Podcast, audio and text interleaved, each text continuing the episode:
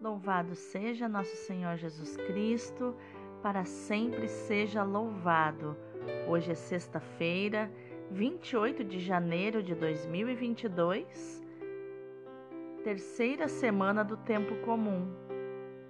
E hoje é dia de Santo Tomás de Aquino, um dos maiores doutores da Igreja, carinhosamente chamado de Doutor Angélico porque escreveu coisas belíssimas e profundíssimas sobre os santos anjos. Santo Tomás de Aquino, rogai por nós. A primeira leitura é do segundo livro de Samuel, capítulo 11, versículos do 1 ao 4, do 5 ao 10 e do 13 ao 17. No ano seguinte, na época em que os reis costumavam partir para a guerra, Davi enviou Joabe com os seus oficiais e todo Israel, e eles devastaram o país dos amonitas e sitiaram Rabá. Mas Davi ficou em Jerusalém. Ora, um dia, ao entardecer, levantando-se Davi de sua cama, pôs-se a passear pelo terraço de sua casa e avistou dali uma mulher que se banhava. Era uma mulher muito bonita. Davi procurou saber quem era essa mulher e disseram-lhe que era Betsabeia, filha de Eliã, mulher do Itita Urias. Então, Davi enviou mensageiros para que a trouxessem. Ela veio e ele deitou-se com ela. Em seguida, Betsabeia voltou para casa.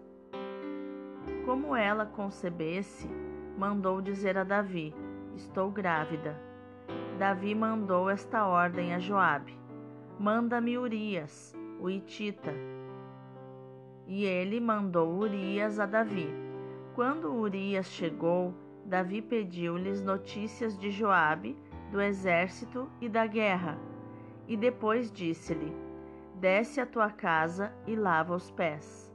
Urias saiu do palácio do rei e em seguida este enviou-lhe um presente real. Mas Urias dormiu à porta do palácio com os outros servos do seu amo e não foi para casa. E contaram a Davi, dizendo-lhe: Urias não foi para sua casa. Davi convidou-o para comer e beber à sua mesa e o embriagou. Mas, ao entardecer, ele retirou-se e foi se deitar no seu leito em companhia dos servos do seu senhor e não desceu para sua casa. Na manhã seguinte, Davi escreveu uma carta a Joabe e mandou-a pelas mãos de Urias. Dizia nela: Colocai Urias na frente, onde o combate for mais violento, e abandonai-o para que seja ferido e morra. Joabe, que sitiava a cidade, colocou Urias no lugar onde ele sabia estarem os guerreiros mais valentes. Os que defendiam a cidade saíram para atacar Joabe e morreram alguns do exército da guarda de Davi. E morreu também Urias, o Itita. Palavra do Senhor, graças a Deus. O responsório de hoje é o Salmo 50. Misericórdia, ó Senhor, porque pecamos. Tende piedade, ó meu Deus, misericórdia. Na imensidão de vosso amor, purificai-me. Lavai-me todo inteiro do pecado e apagai completamente a minha culpa. Eu reconheço toda a minha iniquidade. O meu pecado está sempre à minha frente. Foi contra vós, só contra vós que eu pequei e pratiquei o que é mal aos vossos olhos.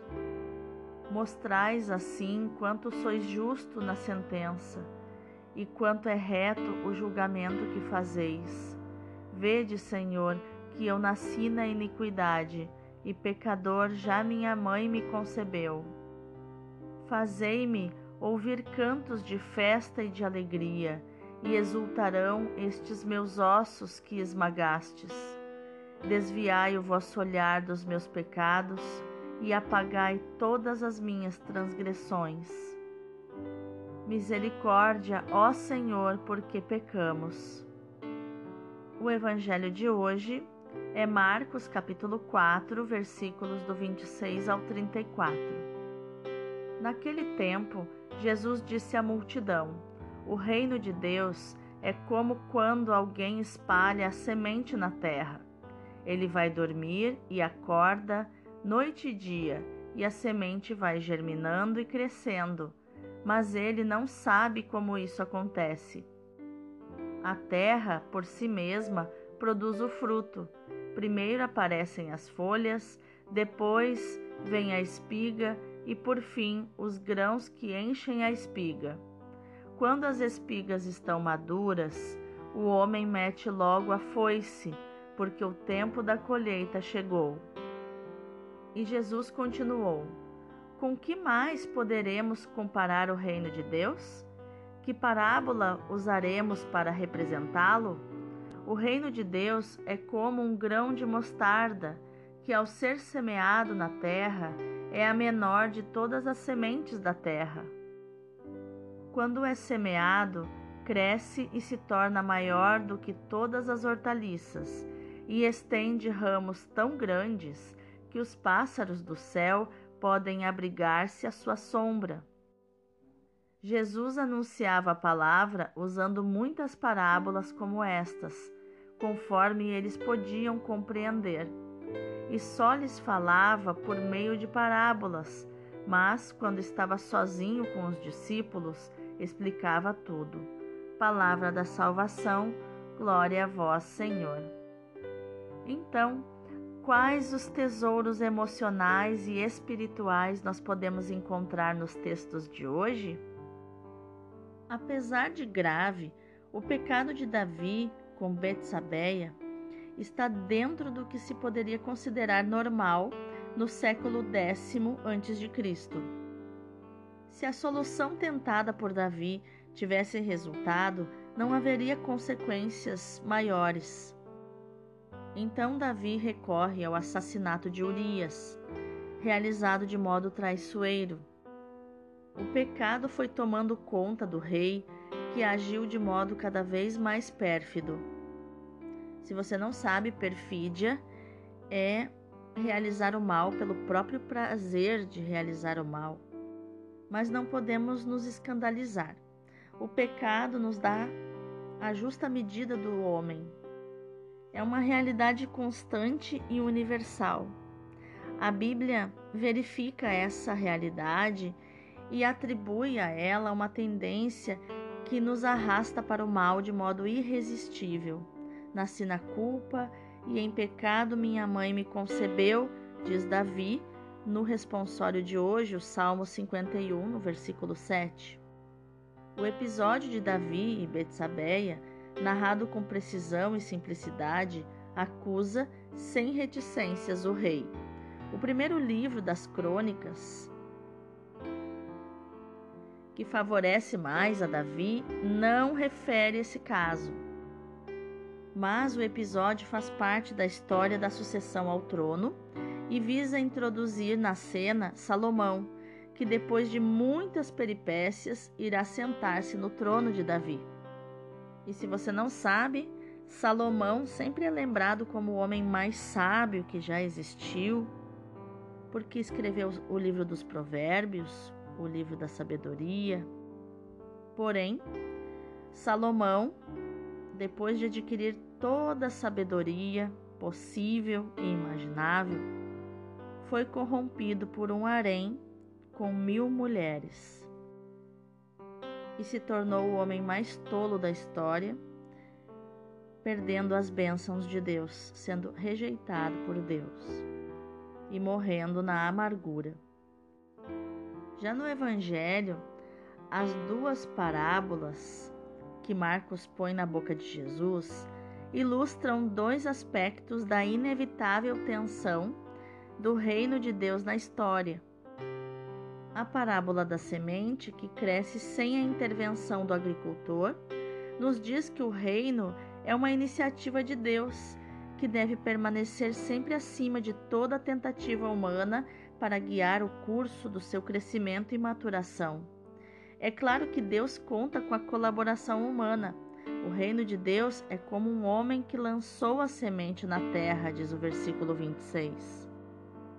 Para sublinhar a ação de Deus, a parábola esquece diversos trabalhos necessários: a sementeira, a limpeza, a rega, mas faz alusão ao ato de semear. É essa a tarefa dos discípulos que depois devem aguardar com paciência que a palavra atue pela força que tem em si mesma e dê fruto no tempo e no modo que Deus quiser. A segunda parábola apresenta o reino como um grão de mostarda, que dá origem a um grande arbusto. Também aqui encontramos uma importante mensagem de confiança para a comunidade primitiva e também para nós. Não havemos de nos preocupar por sermos poucos e pequenos. A palavra de Deus dará frutos incomensuráveis, não por nosso mérito, mas pela graça. Ela é uma semente e nós podemos contar quantas sementes tem numa laranja, mas não podemos contar quantas laranjas tem na semente. Assim é o reino de Deus. E os versículos 33 e 34 do Evangelho retomam o tema das parábolas para o grande público e das explicações privadas aos discípulos.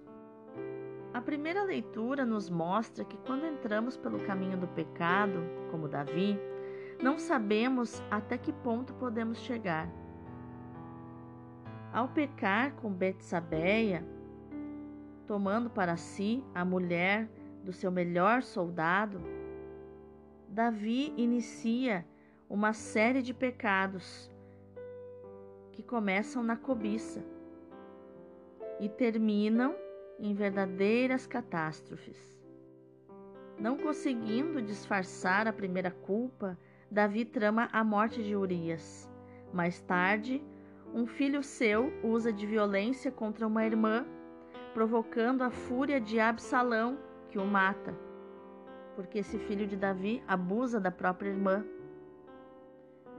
Repetindo em família, na próxima geração, aquilo que Davi realizou. Veja como é sistêmico e familiar que as coisas vão se repetindo, os padrões vão se repetindo, padrões de fatos, de atitudes. O filho de Davi repete o abuso do pai e desperta a fúria do seu irmão, que vai desencadear inclusive uma raiva contra Davi e Absalão que até um, algum momento tinha razão de querer justiça pela própria irmã, vai querer usurpar do trono do seu próprio pai, Davi. E Absalão mata o irmão abusador. E quando o próprio Absalão, como eu falei, se revolta contra Davi e quer usurpar o trono do, do seu pai, Davi é obrigado a fugir e segue uma guerra civil. Numa das batalhas, Absalão é morto pelos homens do rei, porque ele fica, ele tinha cabelos compridos e fica pendurado nos galhos de uma árvore e é então atacado a flechadas. Nós sabemos pecar, mas não sabemos até onde poderão ir as consequências do nosso pecado. Mas, como diz São Paulo, onde abundou o pecado, superabundou a graça. Isso está em Romanos 5:20. A força do pecado é nada diante da força do reino de Deus. É o que nos diz o Evangelho. O Senhor leva adiante o seu projeto de salvação servindo-se de pessoas fracas e pecadoras e utilizando instrumentos simples e pobres. Não compete a nós decidir quando e em que medida a semente dará fruto. O crescimento acontece em segredo, enquanto nós nos ocupamos de outros afazeres e é imensamente superior às nossas expectativas. As leituras de hoje nos trazem uma mensagem de esperança. Nos foi confiada uma tarefa para a qual nos sentimos inadequados. Mas a nossa ação é importante. Compete a nós espalhar a semente, difundir o Evangelho, e o que não é pouco. Mas não devemos cair na ansiedade à espera de ver os resultados. Os resultados não dependem de nós e talvez jamais os vejamos neste mundo. Só no fim da nossa vida poderemos nos dar conta dos frutos do nosso trabalho e a colheita será uma festa se tivermos sabido esperar, serenos e confiantes a obra do Pai. O segredo do êxito está em confiar nele, sem fugirmos das nossas responsabilidades e sem pretendermos disfarçar as nossas culpas. Onde abunda a fraqueza e o pecado, superabundará a graça. A missão que nos está confiada a de ser realizada exige o reconhecimento da nossa pobreza, inclusive a nossa pobreza moral. Somos pecadores que confiam na misericórdia de Deus, pecadores necessitados de salvação. Essa pobreza nos liberta da ansiedade e nos estimula a viver na confiança e na gratuidade do amor. Reconhecer a pobreza do nosso ser e do nosso futuro é renunciar à orgulhosa autossuficiência e à desumana autoafirmação. A pobreza evangélica, acolhida e amada na nossa vida e no nosso apostolado, leva à exigência da confiança em Deus, que é o nosso Pai, como está em Mateus 6, do 25 ao 34. Senhor da semente e da messe, nossa origem e nosso fim último, o fim último da nossa vida, que queremos servir, servindo aos irmãos. Vamos orar? Senhor da semente e da messe, dá-nos uma inabalável confiança na tua palavra. O Senhor sabe quão difícil é para nós agradar, aguardar o tempo da colheita. E como gostaríamos de ver imediatamente os frutos dos nossos trabalhos. Mas só tu sabes a hora em que a tua palavra irá revelar o seu poder. Só o Senhor sabe o tempo em que nós havemos de empunhar a foice. A semente cresce não pelos nossos méritos, mas pela tua graça.